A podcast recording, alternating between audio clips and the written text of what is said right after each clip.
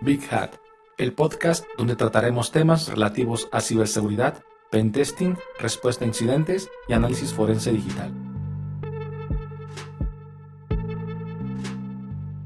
Hola, ¿qué tal? ¿Cómo están? Buen día. Este día estamos grabando el episodio número 6 de su podcast Big Hat, el podcast donde trataremos temas relativos a ciberseguridad, pentesting, respuesta a incidentes y análisis forense digital. Estamos aquí, Antonio Barajas, especialista en ciberseguridad y arquitecto de software, y Luis Pedro García, perito en evidencia digital.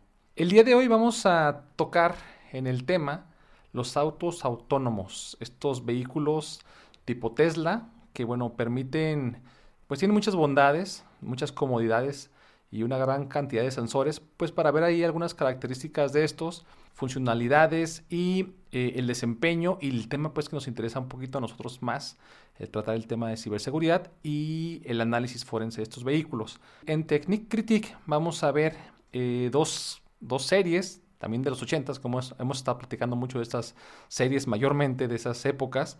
En el caso, es el caso de El Auto Increíble y Automan. En la novedad vamos a tratar lo que es el AirTag, este dispositivo que es desarrollado por Apple y nos permite la identificación, la comunicación o la, la posición de ciertos eh, equipos donde tengamos obviamente el dispositivo conectado para lograr su eh, geolocalización, ¿no? Entonces vamos a tratar esos, esos tres temas, pues sean todos bienvenidos. Buenas tardes Antonio, ¿cómo te encuentras? Buenas tardes a todos, un gusto volvernos a reunir. Lo más importante es compartir el conocimiento y bueno, estamos listos para iniciar con esto. El tema.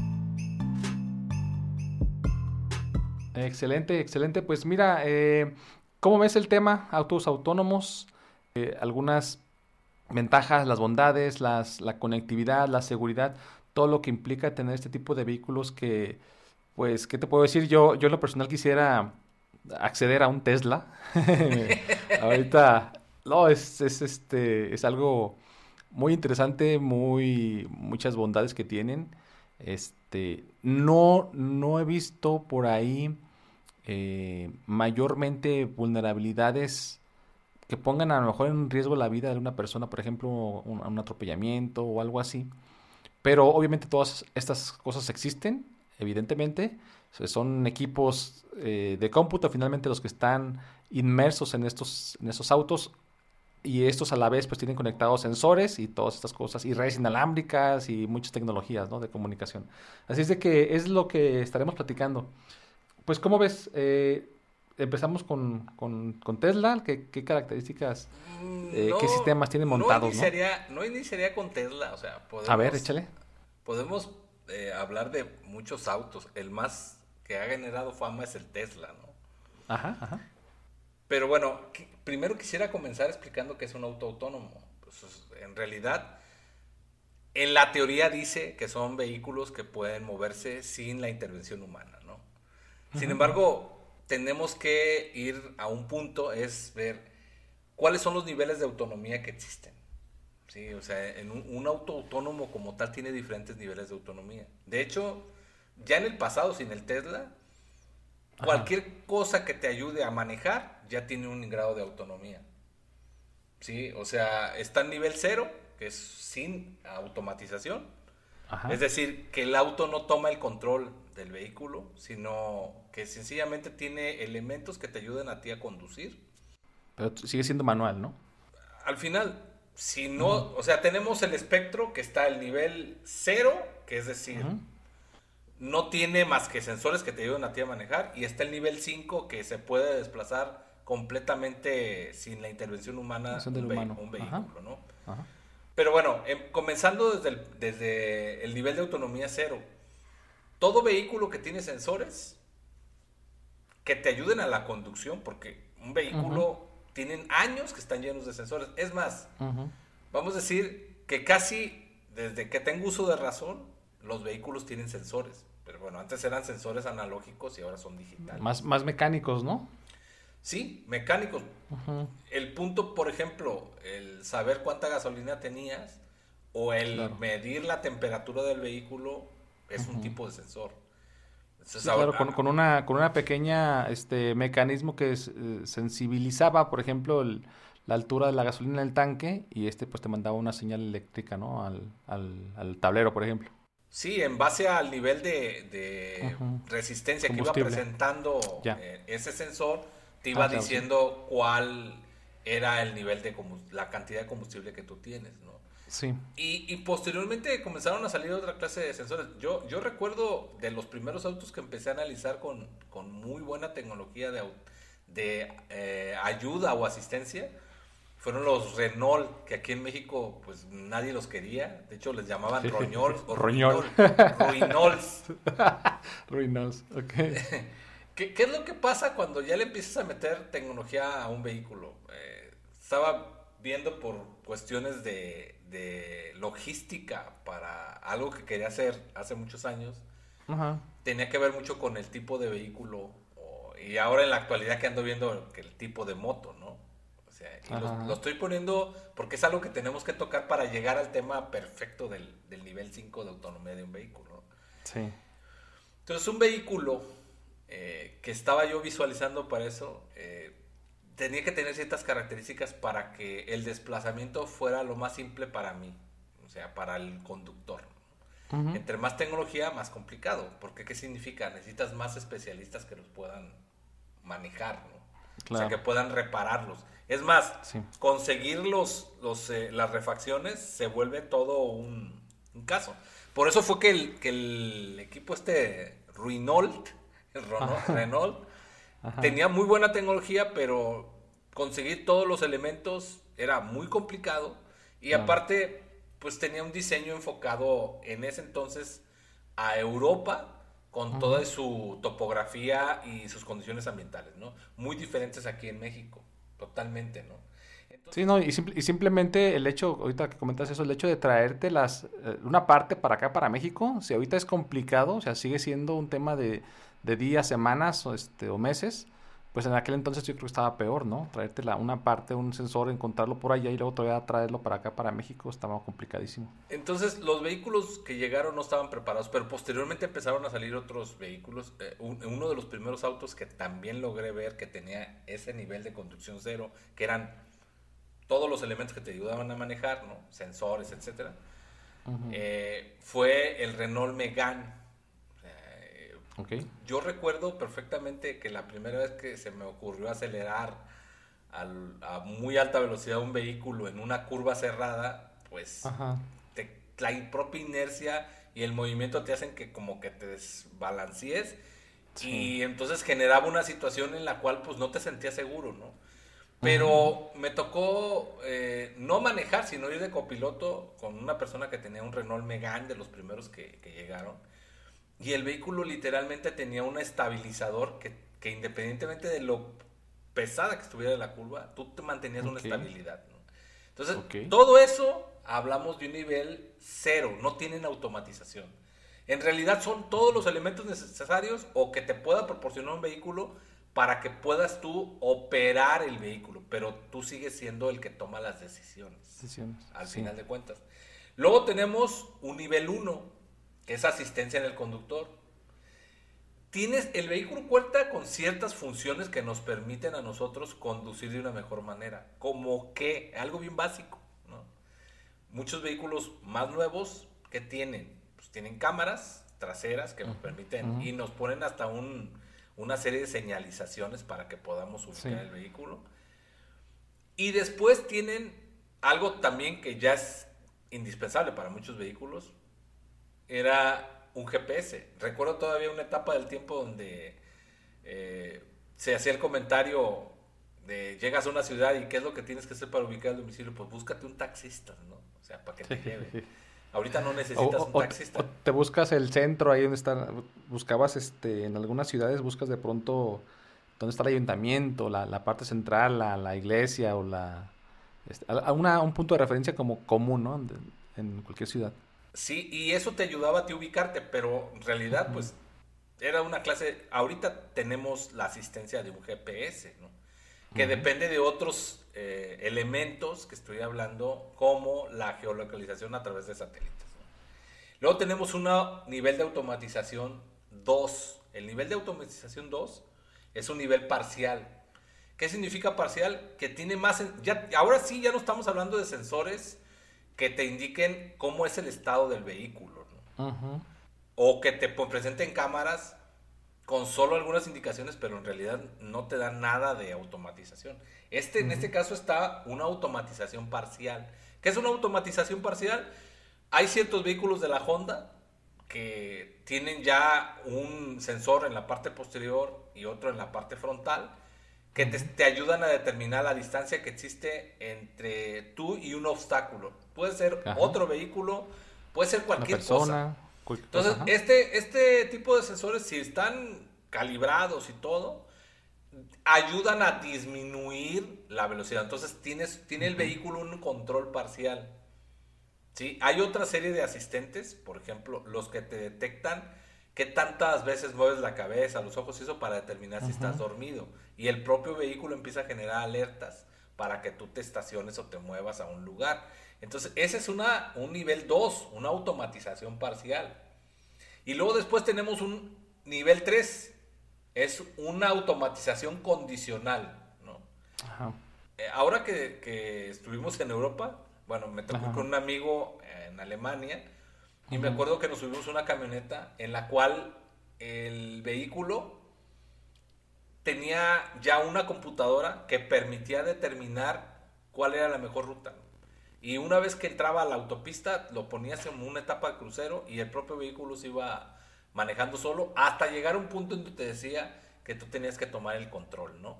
Okay. ¿Qué tipo de sensores tenía? Pues literalmente este vehículo ya traía sensores en todas partes del vehículo, alrededor, ¿no? Para determinar la presencia de vehículos en los lados, para poder ver el camino, las líneas, las líneas, las líneas, el piso, entre otras cosas, ¿no? Y, es una conducción condicional. O sea, ciertas funciones se las puedes delegar al vehículo. Es más, hasta podías programarlo, ¿no? decirle de qué manera podías interactuar con el medio, con alrededor, ¿no? Ok, ok. Entonces, bueno, tenemos también un vehículo que tiene una autonomía de nivel 4. ¿Qué es un nivel 4? Literalmente ya no está condicionado a que tú decidas qué tiene que hacer el vehículo. El vehículo ya está preprogramado con ciertos algoritmos. Y estoy hablando de algoritmos porque hay una diferencia entre el nivel 4 y el nivel 5, ¿no? Todo bien el nivel 4 necesitas la asistencia de un humano para tomar decisiones, porque son algoritmos. El algoritmo solamente te va a decir, hay un vehículo que va a 80 kilómetros adelante de ti, este, y tú vas a 50 y en tantos minutos vas a chocar. Y, y, en el momento que vea que tú no reaccionas, el vehículo toma el control y frena. Frena, claro no es como el nivel 3 que habíamos dicho que era condicional, en el cual, pues bajo ciertas circunstancias, el vehículo tomaba el control, pero las decisiones eran contigo. Aquí en este caso, si tú no reaccionas, el vehículo toma el control. Toma la decisión, sí. Y luego tenemos el nivel 5, que es la automatización completa, que es a donde queremos llegar, ¿no? Con todo esto. el, el, vehículo se convierte en una computadora y lo podríamos de traducir ya a un robot. Si el vehículo es un robot con ruedas, tiene un grado de inteligencia, tiene muchos sensores que le permiten estar tomando decisiones respecto a qué tiene que hacer en la conducción. Creo que en este momento del tiempo hay muchísimas pruebas que muestran que es posible tener esto, ¿no? Pero dicen que siempre hay muchos escenarios para empezar a determinar este, que, si el vehículo realmente está capacitado para, para andar en ciertos lugares, ¿no? Pero bueno, lo que está ahorita de moda es la inteligencia artificial.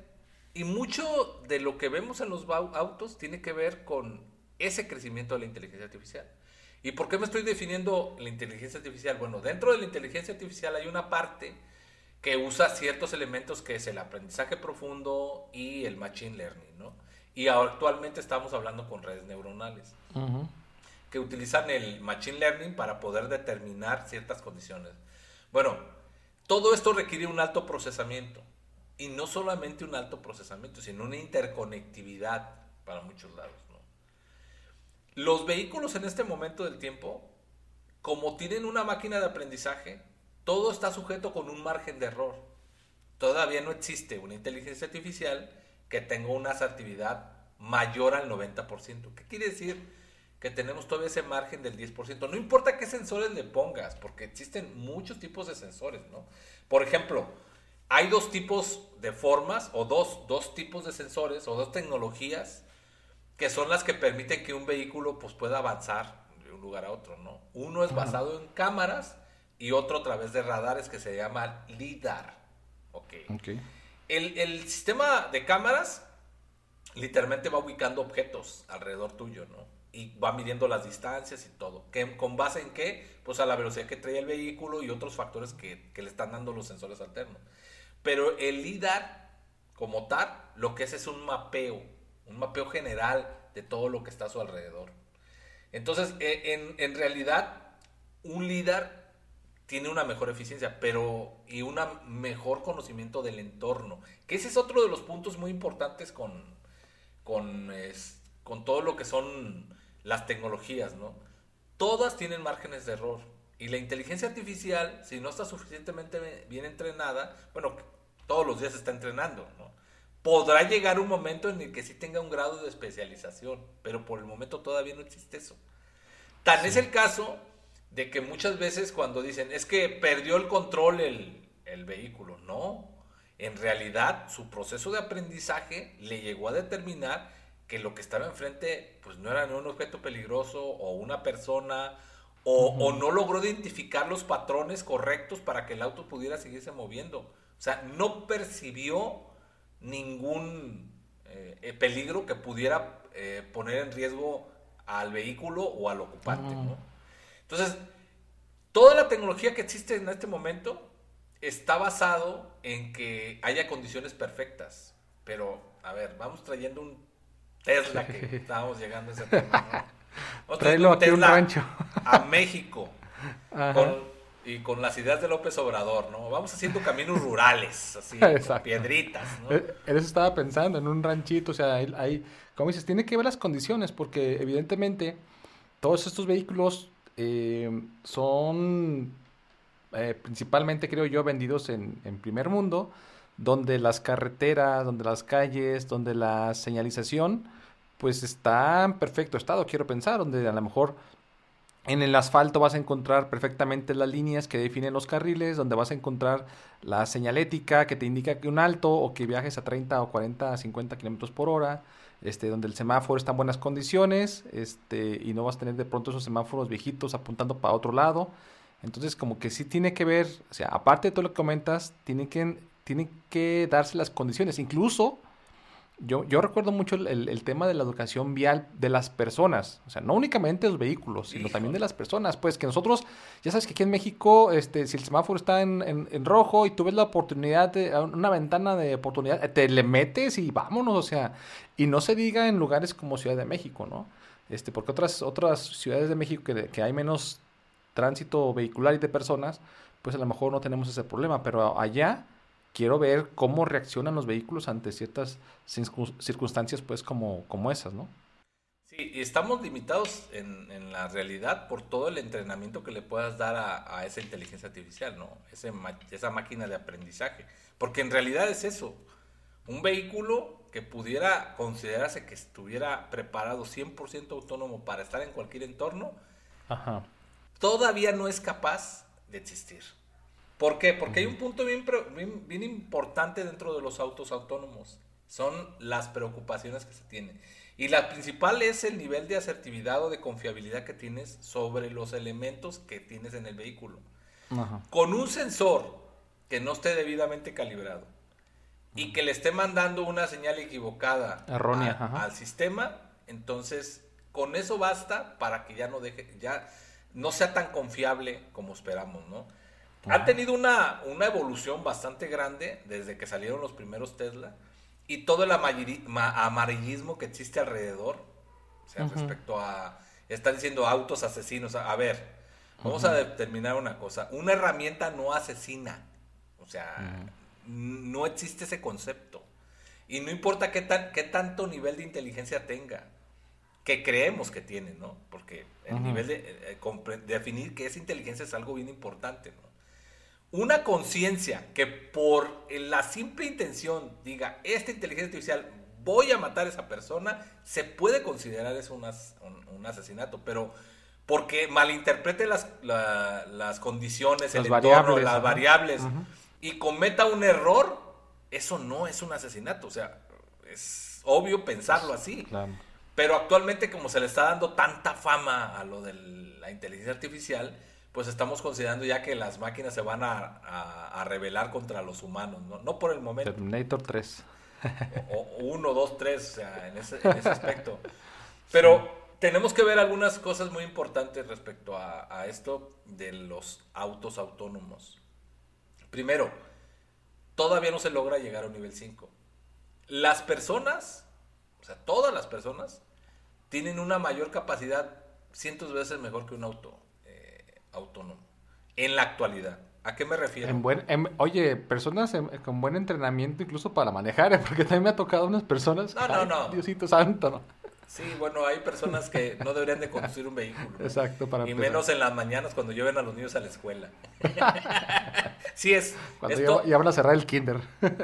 E, es, todo un tema eh, definir, o sea, la buena conducción, ¿no? las personas en general, considero que tienen muchas omisiones. Y, y, más cuando se tiene una mentalidad que te dice voy a sacar ventaja. si, tienes que hacer una fila de vehículos para cruzar un semáforo, pues hazla, no pongas en riesgo a los demás. Pero es sentido común, que algunas personas no tienen, ¿no? Mm, y más si llevan prisa. Pero regresando al tema de la confiabilidad en los vehículos. O sea, los vehículos como tales, su nivel de confiabilidad no es tan alto, porque una persona por más que se brinque todos los aspectos de la vialidad y todo, su cerebro tiene la capacidad de detectar un riesgo y un peligro y reaccionar de manera correcta para poder evitar las cosas que pueden llegar a pasar. Cosa que una máquina todavía no llega a ese grado digo, tiene 90% de confiabilidad. Hay personas que yo creo que no llegan ni al 50, ¿no? Pero, pero el promedio de las personas tiene una mayor capacidad para poder reaccionar. Y, y, pues nuestros sensores son más que suficientes y no son tantos, ¿sí? Pero nuestro cerebro tiene esa capacidad impresionante de poder medir cosas y tomar decisiones y nosotros reaccionar a ellas, ¿no? Sí, fíjate que estaba, estaba por ahí viendo, alguna vez tuve una, una plática también con una, una, persona que también se dedica a este tema de ciberseguridad y recuerdo que decía, ¿no? Que estaban evaluando de pronto estos vehículos autónomos y una, una forma, por ejemplo, él ponía este ejemplo, ¿no? Decía, este, ¿qué pasa si agarras un, una señal de stop, ¿no? O sea, la cortas de, de la base, ¿no? La subes en una pickup entonces ¿qué efecto tendría, por ejemplo, el que este vehículo que va a lo mejor este, detrás de ti y tú enseñándole esa, esa, esa señal de stop se fuera parando cada que la viera, ¿no? O sea, se le enseña, se para. O sea, evidentemente va a haber muchas, muchas este, variables, pero hay que, un humano probablemente pues vería esta, esta cosa y, y, no pensarías que te tienes que parar, ¿no? Porque estás viendo la señal.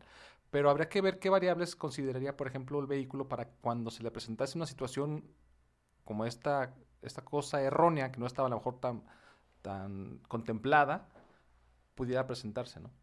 Es que mira, la única forma de que puedas mejorar la inteligencia o la máquina que tienen esos, esos autos es dejarlos que ya inicien su proceso de circular. Yo, yo creo que la mayoría, cuando empezamos a manejar, nos dimos cuenta pues que hacíamos muchos errores, ¿no?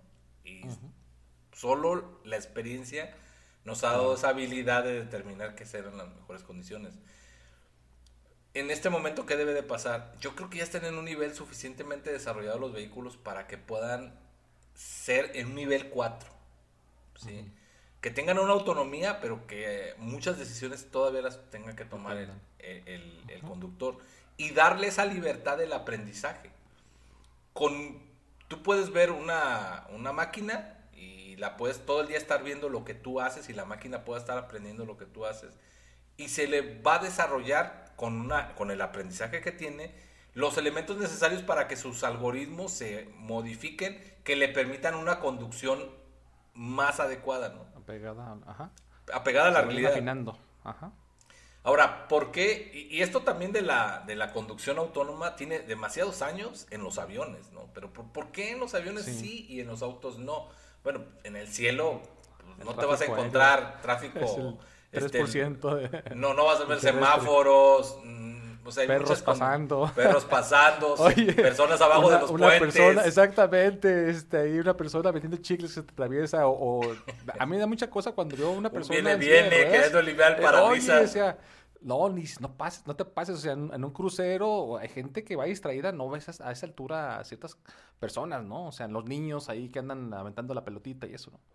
sí, eh, eh, hay muchos elementos por los cuales no hay autos todavía circulando, aparte del costo, ¿no? Pero autos 100% autónomos. Ahora, no sé si haciendo una referencia, hay una película que no es apegada al libro, pero buena película, ¿no? Con Will Smith se llama Yo Robot, ¿no? Sí, o sea, la película realmente de Yo Robot habla de una cuestión diferente a esa que plantean en la película, ¿no? Pero bueno, la de Yo Robot con Will Smith, básicamente, ¿qué establece? Pues bueno, todos los autos son autónomos. Sí, yo fíjate que yo, o sea, como vi esa película, yo así evidenciaría, o sea, así me imaginaría más bien una situación ya de autonomía total de los vehículos, o sea, como los paquetes de datos, me imagino una red tal cual, ¿no? Que tú vas, vas viendo las rutas, vas este, viendo cuál ruta es más corta, vas metiendo los paquetes para que no choquen en, la, en el tráfico, este, con tiempos estimados para que estos puedas meter muchos paquetes en una ruta y con una diferencia de tiempo determinada para que el flujo sea constante, sea el más eficiente, o sea, que todo esté como automatizado totalmente, pues por una central, incluso que vaya generando lo mismo, la misma función de un ruteador, ¿no? Dentro de, una red informática. Sí, y esa, esa, película creo que ejemplifica muy bien todo este tema, ¿no? Cuando ya todos los autos estén en, un punto 5 de autonomía y pues tienes esa, esa precisión en los movimientos, ¿no? Sí, y, es importante determinar que aquí ya vamos a, pasar al tema de, de las vulnerabilidades del, ah, de la tecnología, ¿no? ¿Cuál es el principal problema de, estos, de los autos autónomos? Primero, que los sistemas con los que están diseñados, pues ahorita están buscando la autonomía, no la seguridad, ¿no? Sí le ponen muchos elementos de seguridad y todo para, para que no sean infiltrados, pero podemos traducir una mala programación o una alteración del código. ¿Por qué? Porque estos autos, por fuerzas, tienen que tener comunicación con algún sitio. Es imposible que un solo vehículo tenga una capacidad infinita de procesamiento que te permita analizar tantos sensores de una manera rápida para poder estar tomando esas decisiones. Entonces tiene que tener conectividad. Desde el momento que le pones conectividad, ya tienes un riesgo. Un vehículo puede alterar, eh, un hacker puede alterar la comunicación que se tenga con esos vehículos y mandar una instrucción errónea. ¿Por qué? Porque, vuelvo a comentar, no es posible que un auto en el tamaño que tú quieres, bueno, necesitaría ser un tráiler o no sé, que tuviera tantos equipos de cómputo que estuvieran analizando la información. Si estoy hablando que para, por ejemplo, una máquina de aprendizaje de uso específico se ocupan unas máquinas que tengan muchos GPUs que permitan analizar, y no estoy hablando de tantas variables, Ahora, pues tenemos aquí ese tema, el tema de, los accesos no autorizados, el tema de la comunicación que tienen estos vehículos, el tema de la alteración de la programación y sobre todo eh, todo lo que tiene que ver con la propia administración del vehículo, ¿no? O sea, que, ese es otro punto que se pueda tener. Eh, tú ves en este momento que para poder cargar el vehículo pues, hay ciertas estaciones en ciertos lugares. este es otro punto vulnerable vehículos. Ahora, interceptar las señales, que digo, es el punto más grande que veo en la vulnerabilidad, no es tan complicado como se piensa, ¿no? Porque un vehículo estacionado pues va a tener que estar orientado hacia cierto punto para poder comunicarse. Entonces, tenemos un reto muy grande porque eh, no solo es hacer que el vehículo sea autónomo, sino que sea seguro. Y estoy hablando de la seguridad de la información, no la seguridad de las personas que van en el vehículo. Porque la seguridad de la información te va a poder permitir que, eh, aparte de todo lo que aprende de ti en tu manejo, pues también te va a aprender a conocer. Sea, quién eres, para dónde te diriges, este, qué haces, con quién estás relacionado. patrones, Patrones, de, de- de- que puedan existir en, en el movimiento que tú tengas. Entonces, toda esa información va a quedar en el vehículo y aparte ser transmitida a un punto central. Todavía no estamos preparados para llegar a un- una tecnología de eso, de esos, de esos puntos, ¿no?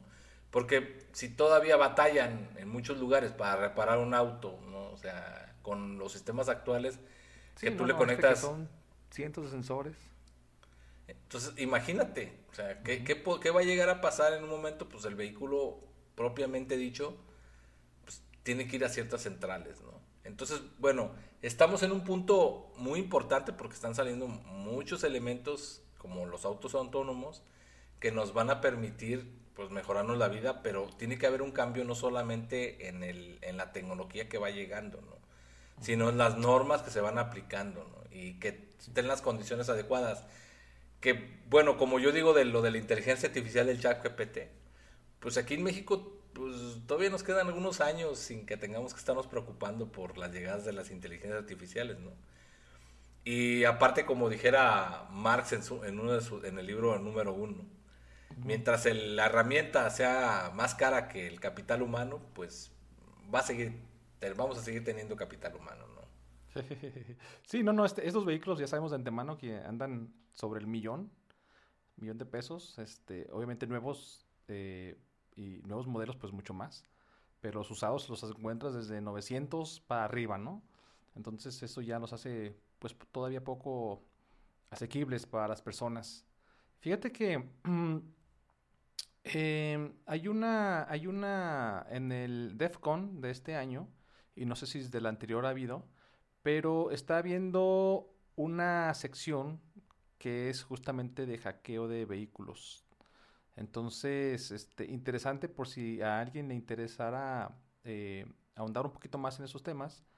Hay una sección particularmente para eh, descubrir eh, hackeos a vehículos. Entonces, esto se va a dar en el DEFCON. Y eh, bueno, no sé si tengas algún otro, algún otro comentario de, este, de esta sección. Sí, eh, mi comentario es, la tecnología, yo creo que tenemos, a todos los que nos apasiona esto, tenemos años pensando cosas maravillosas que nos van a ayudar a, a todos, ¿no? A la humanidad en general. Pero todavía hay un tramo muy largo que tenemos que cubrir, ¿no? Entonces, no, to- todavía no tenemos esas capacidades. Y hablando de los sistemas, hay eh, servidores, hablando de tecnologías similares, que tienen años mejorando su propia tecnología y aún así siempre consideran la variable n más 1. Significa que siempre van a tener una vulnerabilidad.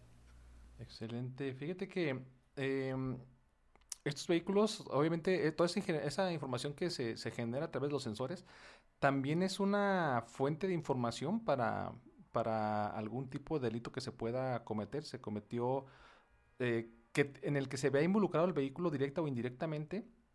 Y hay tecnología, en este caso hay una empresa que se llama Verla, y tienen una plataforma que se llama IF, eh, esta plataforma permite de manera segura obtener toda la comunicación que existe, digamos, en esta caja negra, que viene siendo pues el equipo finalmente donde se van a estar almacenando todas las comunicaciones respecto de, de, de qué sucede con el vehículo, ¿no? Fallas en el vehículo, fallas de sensores, activación de bolsas de aire, cuándo se abrió la puerta, cuánto tiempo manejó la persona, si estaba este, con los ojos, este, estaba, se, ve- se notaba cansado, ya sabes que hay cámaras de pronto que también están Sí, sí, captando sí. esas, esas condiciones, ¿no?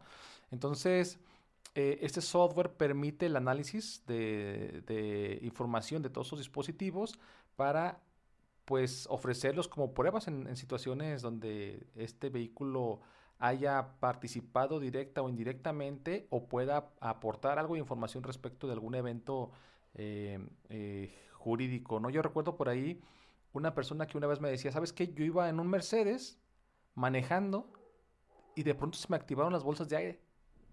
O sea, imagínate eso, o sea, vas manejando por una calle, no hay la calle libre sin ningún problema, se te activan las bolsas de aire y pues obviamente la persona perdió, el, fue un golpe, este, tuvo algunas lesiones físicamente, este, chocó por ahí y bueno, pues este, lo importante para él decía, pues, ¿cómo, ¿qué prueba podemos presentar para yo denunciar o demandar, más bien, perdón, a, a, X marca, ¿no?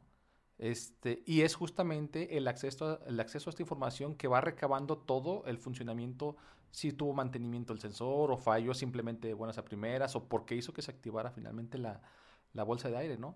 Entonces se me hizo interesante y desde entonces pues he tenido esa, esa, eh, esa curiosidad pues de estar investigando y esta, esta empresa precisamente es la, una de las primeras que ofrece el acceso a estos dispositivos, la interpretación de la información y pues el ver cómo nos puede servir para como pues como prueba para cualquier tipo de asunto legal. Entonces, sí, este, eh, todo, todos los sistemas eh, de cómputo tienen una trazabilidad. O sea, todos te generan logs. Que ese, ese puede ser una ayuda, y, pero también un, algo que te perjudique. Porque entre más información proveas, pues más fácil encuentras una vulnerabilidad, ¿no?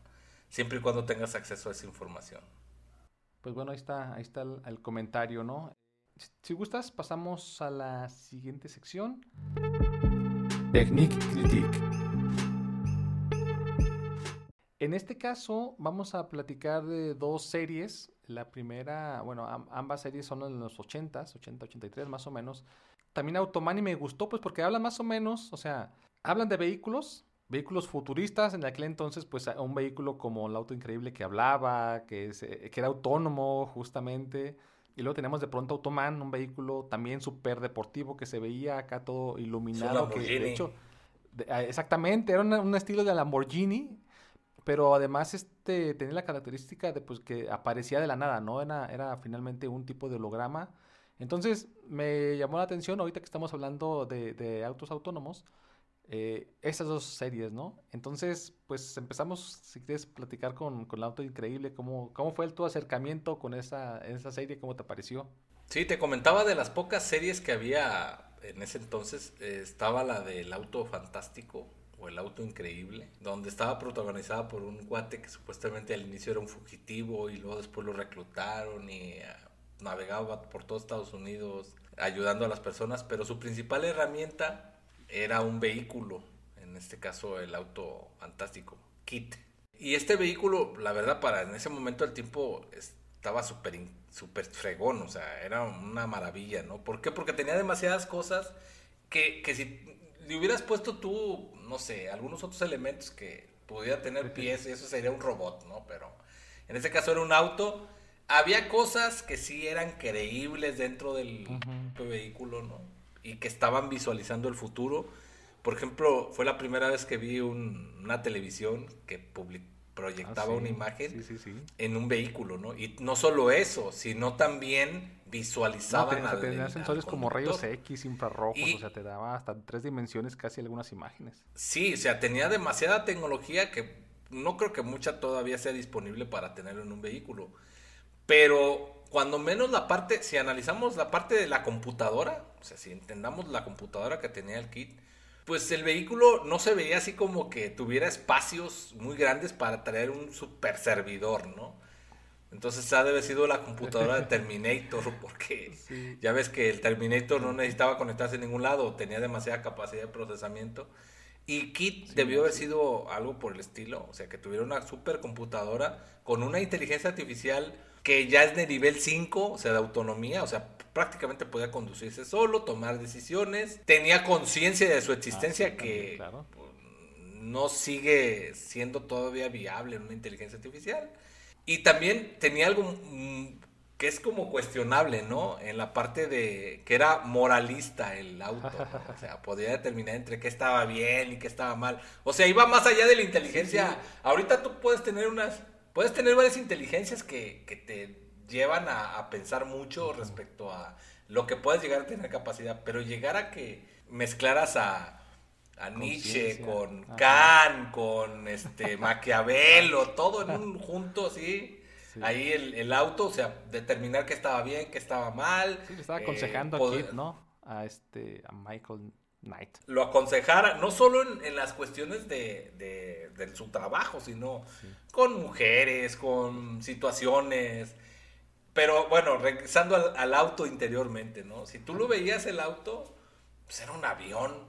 Sí, sí, sí. O sea, No, ya ves que tenía incluso y- este sillones inyectables, por ejemplo, y este el, o sea, traía varios mecanismos que por sí solos pues también ocuparían mucho espacio, pues no eran propiamente de un vehículo tradicional, obviamente. Claro, y había un punto que sí, no, ese sí, no, no creo que, o sea, mm, que traía un resorte en la parte de abajo, que, o sea, que de repente saltaba y Los saltos que se hacía- aventaban, ¿no? Eh, sí, sí. No, no, pues era el General Lee de los Duke de Hazard. ¿no? Ándale, ándale. O sea, mezclado. No, eso sí no, pero si tú veías el tablero del vehículo, en esa época yo no sé qué, cuál era la afición, lo habíamos mencionado Ajá. anteriormente, de, de semejar foquitos con Ajá. actividad de cómputo, ¿no? O sea, entre más foquitos, más actividad de cómputo. Creo que era una forma de visualizar, pues que todavía no les quedaba muy claro. Y las computadoras que existían en esa época, pues no eran tampoco tan avanzadas que co- como para que tú llegaras y dijeras, ah, es que tengo esta computadora que me va a ayudar a, a resolver muchos temas. Y ya tenías una idea de que era una pantalla que te pudiera estar mostrando información, ¿no? E- En cosa que si lo vemos también en la misma serie, tenías cuestiones ya como me llamaba mucho la atención. Bonnie se llamaba la, la ingeniero que Sí. le daba el, el- que ayudaba a Michael Knight a darle el mantenimiento al vehículo. ¿no? No, o sea, tenías una situación ahí medio complicada porque tú llegabas y el- el- era un tráiler donde en el tráiler había una macrocomputadora donde le podían dar mantenimientos que en la actualidad si tú ves muchos trailers que ahorita tienen para la Fórmula 1 pues, se parecen. ¿Te parecen? En Sí, muchos sí, sentidos. No, me gustaba la entrada al tráiler, de hecho, ya ves que este la entrada y la salida de pronto, ¿no? ¿Cómo se la aventaba? Sí, en en la parte de la conducción estaba súper increíble, ¿no? El vehículo. Pero lo que más maravilla tenías tú ahí, aparte de todos los foquitos, que no eran necesarios, ¿eh? Y luego otra cosa te voy a decir, el volante. No sé si te fijaste, el volante era un volante de avión. Sí, sí, sí, O sea- hacer. De hecho, por ahí estaba viendo que era complicado el manejo con ese volante. O sea, las escenas eran imposibles de pronto hacerlas para las maniobras que hacía con el tipo de volante era, era complicado. Pero lo estaban Es haciendo que- así ver algo, este, como de Futurista, pero mal. futurista. A ver, te voy a decir, tiene su razón de ser tener un volante. O sea, resulta de que la... Si ya vemos en la época de- del auto fantástico, tenías una dirección hidráulica, ¿no? Entonces, no necesariamente una vuelta del volante es, era que el, los, los neumáticos este, se movieran al 100% a lo que tú hicieras ahí, sino que hay un conjunto de engranes que te permitían llevar ese punto, ¿no? Entonces, una dirección hidráulica, tú das varias vueltas para que gire completamente Claro. el, el neumático. Cuando tú usas un volante de avión, en el avión no tienes más que arriba, abajo, o sea, hacia un lado, hacia el otro, pero no tienes que estar haciendo, voy a estacionarme y a ver, no, no lo tienes. Entonces, esa parte como que digo, mm, no. Ahora, pudiera haber habido una solución más práctica, también de esa misma época, ¿no? Estaban los Atari, ¿no? Eh, si querías Ujú. meterte con mucho de esa tecnología, podrías haber puesto un- en el volante un joystick, ¿no? Que manejara ahí con el, este, el volante tipo avión con un joystick que te permitiera, permitiera moverte, ¿no? En esos aspectos. Pero si tú ves, mira, inteligencia artificial súper avanzada. El vehículo tiene una autonomía nivel 5. O sea, Reconocimiento de voz. Reconocimiento de voz. Conciencia. Conciencia, que está cañón, porque saca, hay una parte en- dentro de la serie que sacan el- la versión mala de Kit, ¿no? Car, Ah, se sí, llamaba. sí, sí, sí. O sea, Dios, o sea, ¿cómo? Sí, puedes programar algo que actúe de manera negativa, pero que como es una inteligencia avanzada, que tuviera un nivel de conciencia de qué está bien y qué está mal, pues, no, o sea. Yo creo que si lo traes en la actualidad se muere el kit también, ¿no? Porque que estaba bien o mal en ese momento, pues mm, era diferente a lo actual. Es contextual lo bueno y lo malo, ¿no? De la época. Pero computadora avanzada, una inteligencia artificial que era consciente. El, el auto era ta- estaba totalmente lleno de sensores porque prácticamente podía detectar la el los vehículos que se acercaban en cualquiera de sus 360 grados. Podía determinar la ubicación de personas porque tenía rayos X que podían ver a través de las paredes. Tenía comunicación, una comunicación anytime, anywhere, o sea, Ah, en sí, donde claro, sea. también. Ajá. Eh, comunicación, que era una videollamadas, tenías videollamadas en, en el vehículo, ¿no? Y literalmente el auto era capaz de comunicarse con alguien más y hacerlo pasar, hacerse pasar. O sea, literalmente la, lo que era el test de Turing, sin lugar a dudas lo pasaría sin problema, ¿no? Entonces, cumple con todos los aspectos de lo que se definió en un momento como una inteligencia artificial. De propósito general, ¿no? Porque los de propósito específico pues ya existen, ¿no? si, si, este auto te hubieras puesto una estructura como de un humano, pues literalmente tendrías un robot. Claro. Eso era. Perfecto. ¿Y Automan cómo se te hace? Bueno, la serie de, entrada fueron mucho menos capítulos. Estaba viendo, yo me acordaba. Es una temporada, son 13. Exactamente. Fueron 13, entonces... 13 capítulos. Eh, fíjate que fue diseñada por la misma persona, o más bien, este. Pues, ¿quién fue el responsable? Fue el mismo que del auto fantástico. El concepto era similar. O sea, que, era, hablaba de tecnología, de justicia, de computadora, búsqueda de justicia y todo.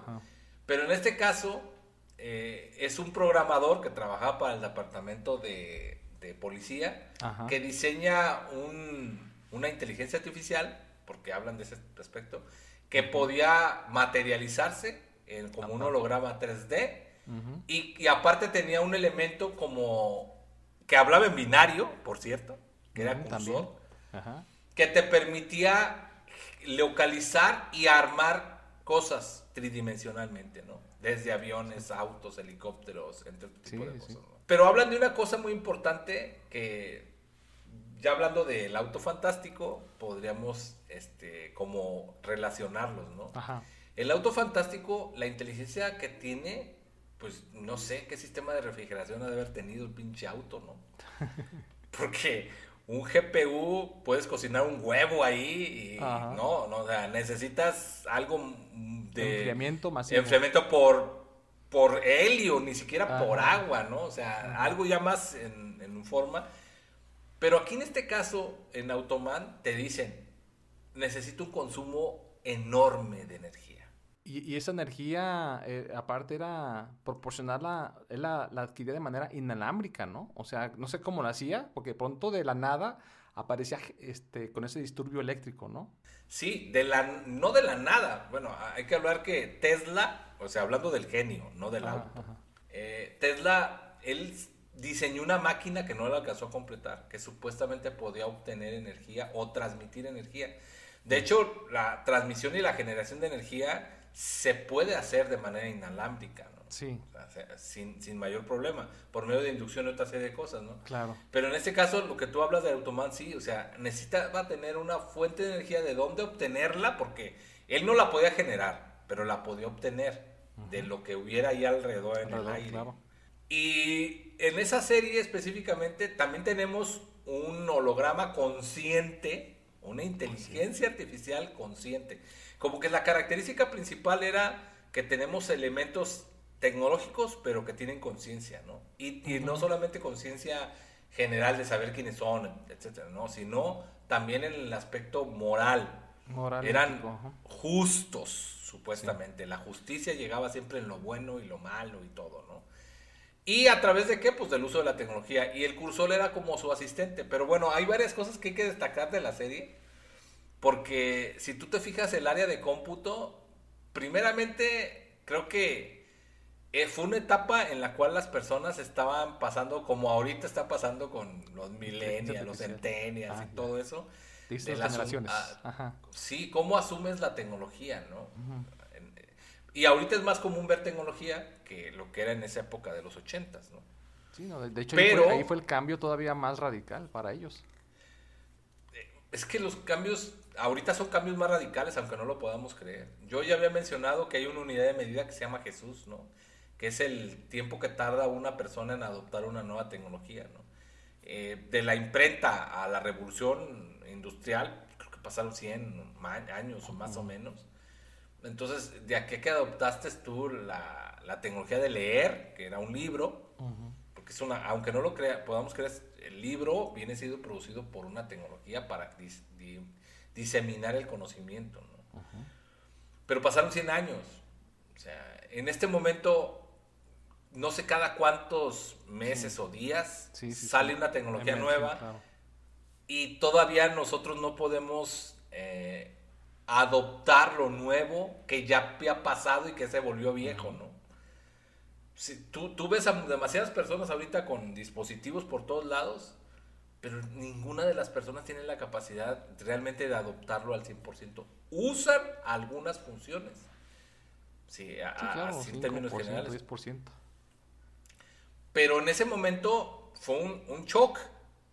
Pero aún así, ¿cuántos años pasaron de los 80s a que la mayoría de las personas pudieran tener acceso a una computadora? Y vaya que en esa película salían varias computadoras eh, que podemos observar que eran la Apple II, eh, computadoras personales, la Apple II y la Commodore 64.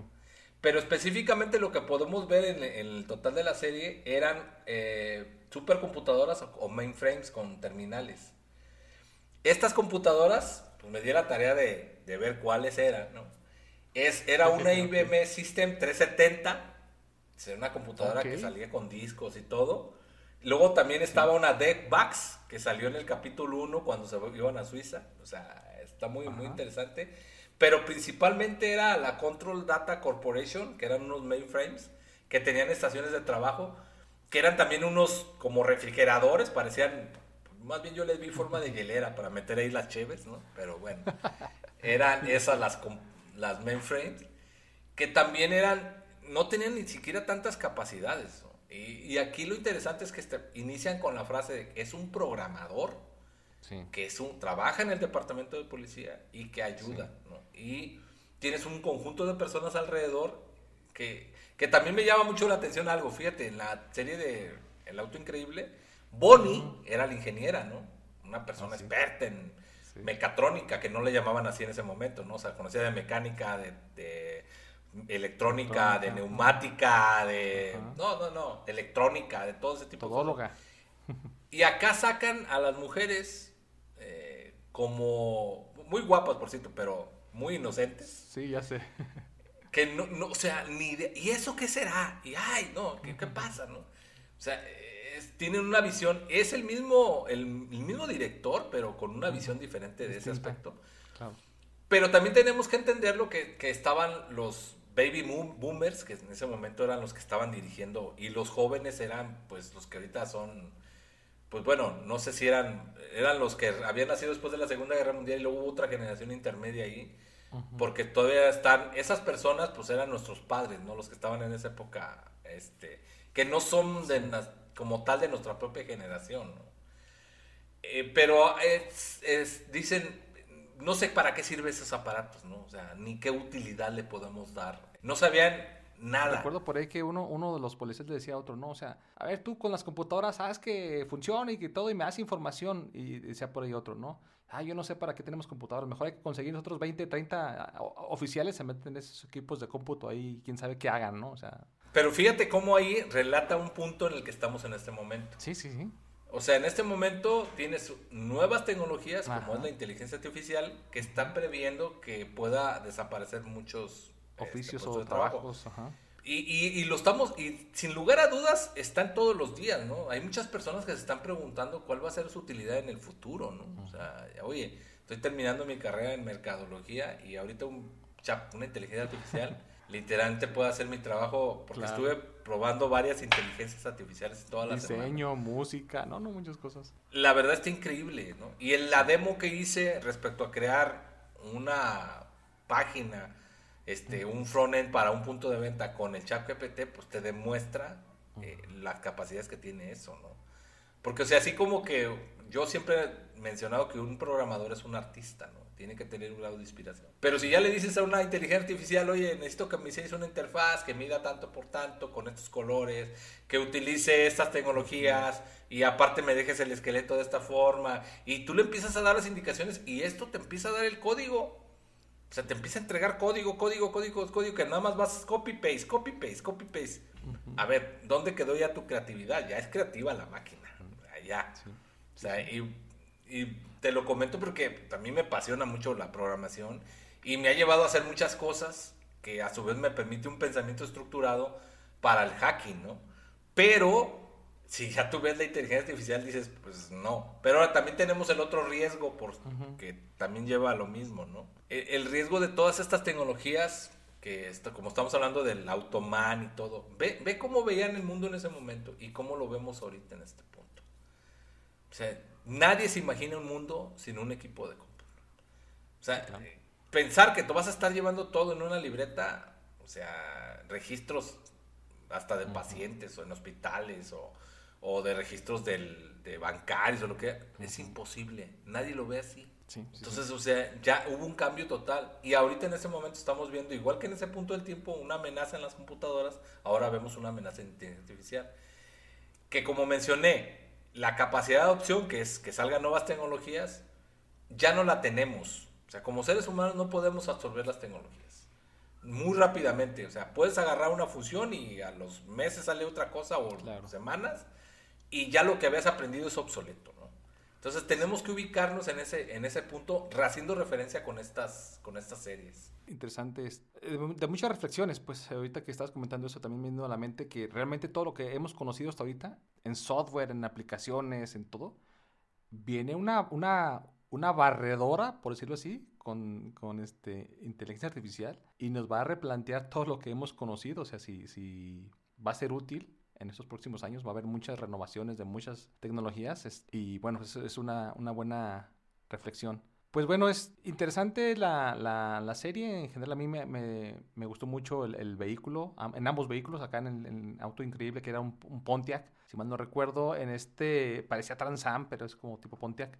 Este, y en el caso de Automan, un, un vehículo. Era un Lamborghini. Lamborghini, ajá, es una belleza ese vehículo la velocidad que se veía que, que, que, agarraba y todo. nada más podía tener ángulos rectos en las vueltas. Exactamente, para eso fue este, copiando a Tron, le, estaba otra película. ¿no? Ándale también, buenísima, a ver si la platicamos. De hecho, buena, buena intención, fíjate, para, la, para el siguiente este episodio, ¿no? sí, son de las clásicas. No, no, súper buenísimo. Está Yo Robot, como comentaste, y, Tron. Entonces lo tenemos ahí para la, como opción para la siguiente podcast. Es, ¿Quieres comentar algo más de, de la película?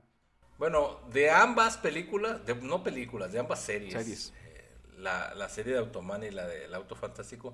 Yo creo que muchos crecimos con eso. Y pues soñábamos que existiera eso. Y precisamente por eso eh, comenzamos nosotros a hacer diferentes cuestiones con la tecnología.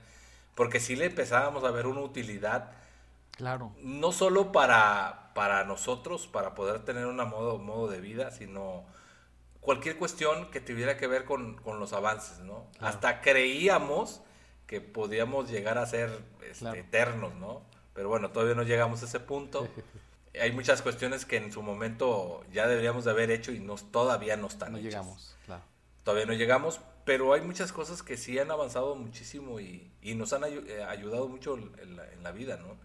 Y la tecnología, sobre todo, que, que vemos ahí, Todavía no llegamos al aspecto de los hologramas, aunque te voy a decir. Ya hay cosas. Sí, hay, hace, ¿qué te puedo decir? No sé, unos seis años por ahí. Estuve en Las Vegas y fui a un show de, del Circo du Soleil de Michael Jackson. ¿Qué me llamó la atención de este, de este show? Yo todo el tiempo sí había visto tecnologías de hologramas muchísimas, o sea, y revisado y todo, pero jamás había visto un holograma con volumen. El ver un holograma con volumen que puede interactuar con los actores que se encuentran en, el escenario, eso es una alta tecnología, o sea, definitivamente. Y eso te dice a dónde podríamos en un momento dado llegar, ¿no? O sea, ya existe tecnología que pueda tener un holograma.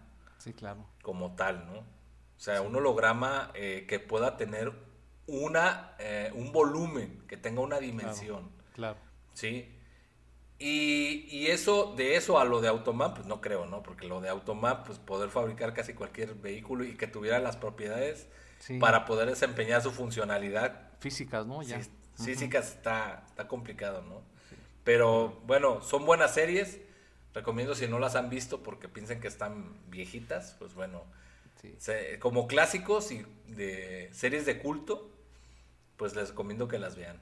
Sí, perfecto. Y bueno, ya como último comentario, yo eh, ahora que estuve, estuve revisando justamente la serie, me decía mi esposa, oye, pero este chavo es programador, ¿no? Y es como de justicia, ¿no? Y, y, luego, y luego como que me volteó a ver así como raro yo. Oye, pues este, finalmente eso, eso creo que influyó mucho también en mi, en mi, en mi vida. O sea, finalmente yo me dediqué mucho al tema de, de tecnologías, estoy, de, pronto en el tema de, de, justicia y esas cosas. Entonces, como que esas cosas sí finalmente sembraron algo, ¿no? Sembraron la idea, la, la tecnología y a mí en lo particular pues me siguen gustando como que no lo había evidenciado. Fue, yo tenía en ese, en ese entonces algunos, yo que estaba en la primaria, unos 8 o 9 años, cuando estaba la serie.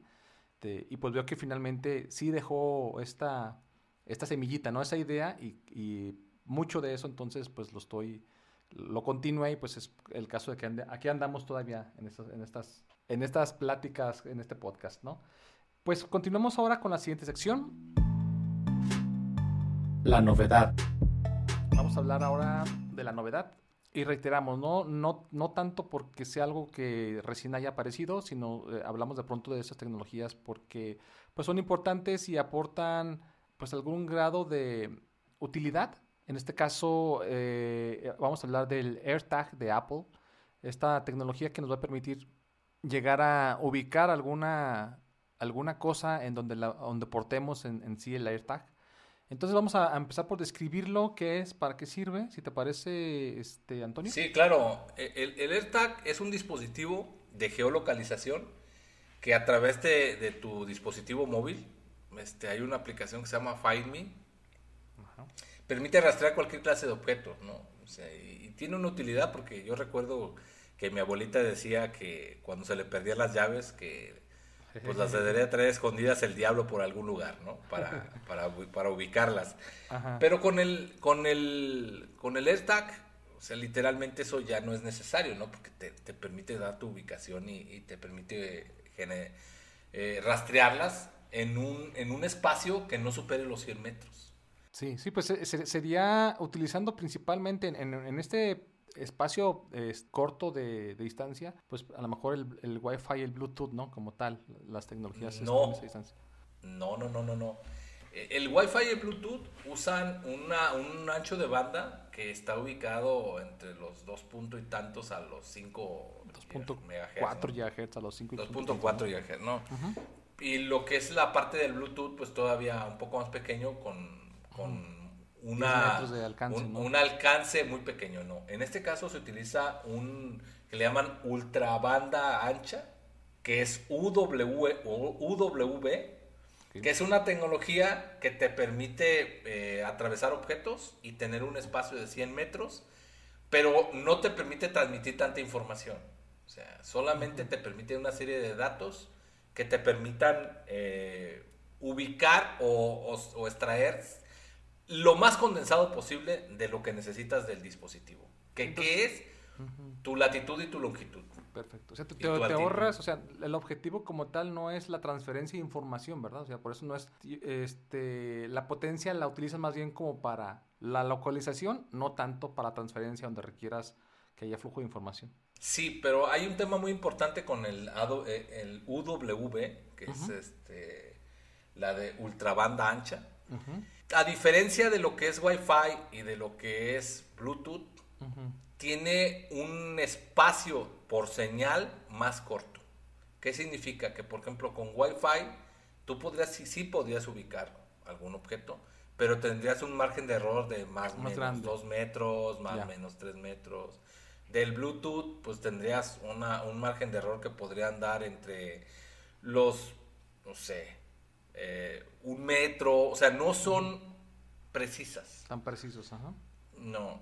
Eh, en el caso de la ultrabanda ancha, su espacio son alrededor de 10 centímetros.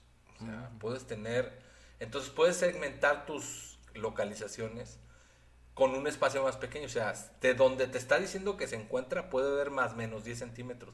Que sería muy diferente con un Bluetooth que te dijera, pues estás a más o menos un metro. Pues, o sea, espérate, está todo lleno. Es la aguja en el pajar, ¿no? ¿Dónde la, dónde la localizo? Sí. Entonces, eh, por eso precisamente usan esta tecnología. Pero definiendo, puedes ponérselo a cualquier cosa, ¿no? Maletas, llaves, tu cartera. Sí, pues el, el tamaño reloj. estamos hablando de la, o sea, el tamaño básicamente está hecho para albergar esta pila que es la 2032, la que se usa, se usa en las Exacto. computadoras que no es más que, no sé, aquí en México una moneda de, de dos pesos, ¿no? De, de, ese diámetro, o sea, hablando de unos dos o tres centímetros de, de, diámetro, ¿no? Sí, es muy pequeña y tiene mucha utilidad. Ahora, hablando del punto de la ciberseguridad, ¿por qué son, por qué, por qué, por qué es tan peligroso esto, no? Porque estamos hablando que se, se está buscando precisión y no puede tener una gran capacidad de almacenar información o sea, de transportar información, por la precisión o la transportación de, información. Por tal motivo, este aparatito permite que te ubiquen otros dispositivos que puedan rastrear señales electromagnéticas, ¿no? Y te permitan tener una ubicación precisa, ¿no? Y no solo eso, estos dispositivos cuando tú los das de alta te permiten que le anexes un mensaje que si lo buscas en línea, eh, de hecho, el objetivo es ese. se te perdieron las llaves en un aeropuerto o en algún lugar. Tú escaneas el dispositivo y el dispositivo te dice, pues le, presente, le, pertenece a Luis Pedro, ¿no? Llama tal número telefónico. Entonces, imagínate eh, si no lo usas con unos fines correctos. Y si tú le empiezas a poner tax a, todo, ¿no? tu computadora, tus llaves, tu vehículo, tu, lo que quieras, porque para eso es su funcionalidad. Bueno, de hecho debe ser muy útil para los estacionamientos, ¿no? para ubicar donde dejas el carro cuando estás borracho. cuando, andas medio drogado. Eh, pero ese, ese punto de que le da una mayor precisión y a su vez te permite que obtener información, porque una vez que encuentras un AirTag, tú puedes saber a quién pertenece. Sí. Entonces, e, esa vulnerabilidad dicen que ya la corrigieron. Pero regresamos al tema, el paquete de datos recordemos que, un paquete de datos de una red normal tiene 1500 bytes, ¿no? Pues por, en el caso del AirTag no puede pasar de los 255. Entonces, ¿cómo le vas a agregar algoritmos de encriptación? No es posible. O sea, no es posible tener eso.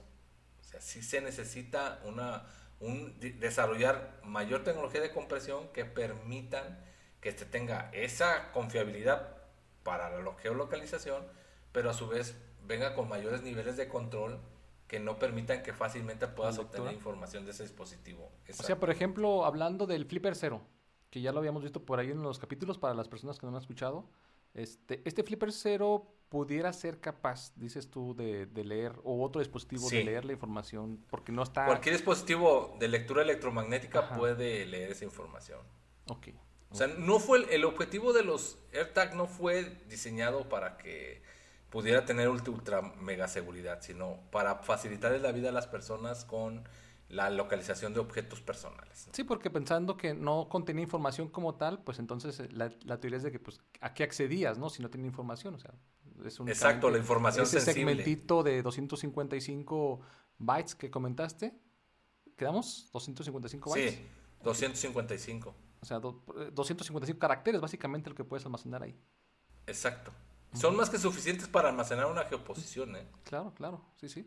este, ¿qué más? Este, yo leí, yo vi que este dispositivo, por ejemplo, una de las funcionalidades ya cuando se te sale de, tu rango de alcance, es decir, se te perdieron las llaves en el aeropuerto y estás a 2, 3, 4, 5 kilómetros de él, eh, va a estar emitiendo esa, eh, precisamente una pequeña señal cada que un dispositivo de la misma marca, un dispositivo Apple, por ejemplo, eh, esté cerca y va a ser suficiente para entonces a través como de esta de esa, de, esa, eh, de esa, forma de compartir la información entre dispositivos, tú alcances a ver en dónde se encuentra el equipo, ¿no? Entonces, esa es como la funcionalidad que yo decía, bueno, pues para que, incluso yo algún, algún tiempo compré uno, pero cuando vi el alcance de que era Bluetooth, nunca entendí el funcionamiento, la verdad es que nunca, nunca lo volví a usar. Este, después cambié de marca, ya, ya traigo ahorita un Android, pero hasta ahora estoy entendiendo cómo es el funcionamiento real, pues o sea, este, me di cuenta de que tú lo pusiste en un carro, te roban el carro, el carro está a 5 kilómetros de aquí. Cuando otro, otro dispositivo X de una persona X pase cerca de él, lo, va a detectar de alguna forma este, y te va a mandar la, ubicación de, a través del dispositivo de esa persona, eh, la última ubicación conocida y ya. Entonces es la última, el último lugar donde se vio. Este, y conforme sigan pasando dispositivos cercanos, mm, y, este, va a seguir emitiendo esa, esa información, ¿no? Exactamente. Es una red de malla la que utilizan en, los dispositivos AirTag. Eh, sí, pero regresamos al tema que comentaban, ¿no? O sea, es una baliza con información sensible. Esos son los AirTag. Antonio, no sé si tengas algún otro comentario, si no, este, bueno, respecto a esto del AirTag. Pues voy a, mi, comentario va con esto. El, tema de, de, los AirTag, pues tiene, igual que todo, tiene sus pros y sus contras. Pero considero que sí son una ayuda para, para muchas cuestiones que pasan todos los días a todas las personas, ¿no? Eh, incluyendo localizar las llaves de su casa. Eh, entonces, ¿dónde usarlos y con qué medidas usarlos nos puede dar un, muy buen beneficio? Siempre y cuando pues consideremos que podemos llegar a tener ese riesgo. Si llegan a ustedes a necesitar eh, que se pierda y cómo los localicen, pues no dan información clave que los permita ubicar y permita definir eh, algo que los pueda llegar a, perjudicar. Claro, a lo mejor nomás dejar un número telefónico y ya, ¿verdad? No dejas un domicilio, mi nombre, o sea, un número y comuníquese tal número y ya, ¿no? Correcto. Pudiera ser, perfecto. Y bueno, yo, este, como comentario final, eh, me acordé mucho cuando hablamos, íbamos eh, o planteamos esta de AirTag, de que también allá por los 80 habían dispositivos ya avanzados, para ese entonces para mí, este, que eran, se los ponías a las llaves y luego se te ponían las llaves y le chiflabas y ya por ahí pitaba o algo así. Era, era el antecesor de esta tecnología, creo yo. No, no, no, modernísimo. En los ochentas, para mí, aquí en, México era, era, tecnología importada de Estados Unidos a la que... En Pero la verdad es que sí eran muy útiles. O sea, de repente, cuando perdías algo, mandarlos buscando, o te voy a decir, a veces te distraes y no tienes la menor idea de dónde están las cosas, ¿no? Entonces, eso es un asistente te puede ayudar bastante bien. Ahora, yo le podría dar a, buscar un nuevo, una nueva utilidad, ¿no? O sea, imagínate que tienes a tu papá con una enfermedad como un Alzheimer, ponle un AirTag. En las llaves o en algo que pueda usar de manera personal. Sí, incluso vi que las mascotas también ya lo, pretenden pues para uso de, Exactamente. Perfecto. Antonio, pues eh, creo que sea todo por el día de hoy, por este episodio número 6. Esperamos que esta comunidad siga creciendo, que les sigan interesando los temas. Este, estamos ya por ahí muy cerca de, tener nuestra página para contacto. Entonces, para que nos dejen por ahí comentarios y pues lo sigan difundiendo si les gusta con sus amigos. Y ya veremos qué nos depara el próximo episodio. Así es de que, pues no me queda más que agradecerles por escucharnos. Eh, Antonio, pues te agradezco y pues que pases buenas noches. Recuerden siempre informarse y capacitarse. Big Hat el podcast donde trataremos temas relativos a ciberseguridad, pentesting, respuesta a incidentes y análisis forense digital.